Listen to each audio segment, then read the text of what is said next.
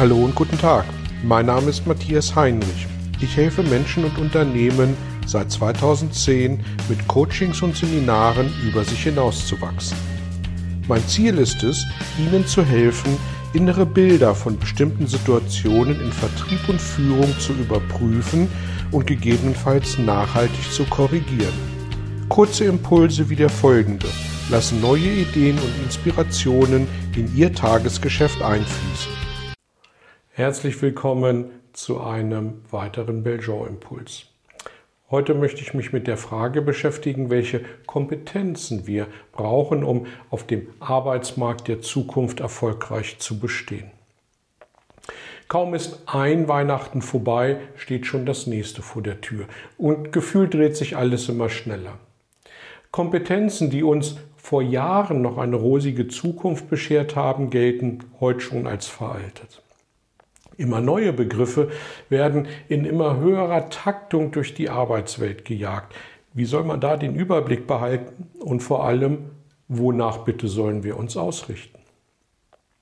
Augmented Reality, künstliche Intelligenz, Roboter, Cloud, Schwarmintelligenz, Blockchain, virtuelle Realität sind nur einige Begriffe, die manche äh, in ihrer Midlife-Crisis gerade noch mal befeuern. Nun ist die Welt aber weder schwarz noch weiß, sondern eher nachhaltig bunt. Ein Grund dafür, die Hände in den Schoß zu legen und abzuwarten, gibt es gleichwohl nicht. In der Vergangenheit haben, sehr überspitzt formuliert, Führungskräfte vorgedacht, Mitarbeitende ausgeführt. Genau das Thema der Ausführung wird in Zukunft aber immer mehr automatisiert werden. Wir werden immer weniger Menschen brauchen, die ausführen, ohne nachzudenken. Und selbst ein Teil von Vordenken wird automatisiert werden. Sich dagegen aufzulehnen oder zu verweigern, hilft mal gerade gar nichts. Was also tun? Und da möchte ich Ihnen sechs Punkte an die Hand geben, ähm, an denen Sie sich selber messen können, inwieweit Sie da gut aufgestellt sind. Punkt Nummer eins. Fokus auf die Stärken legen. In den Stärken liegt die Quelle unserer Motivation.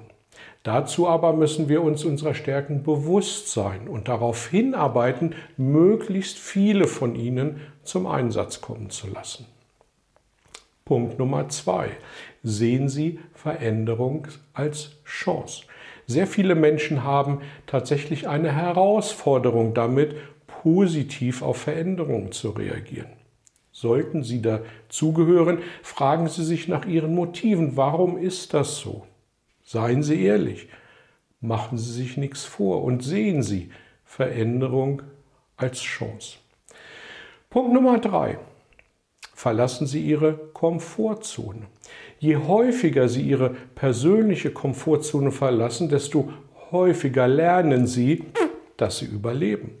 Neue Erfahrungen öffnen neue Türen und wenn Sie durch diese Türen hindurchgehen, finden Sie neue Horizonte.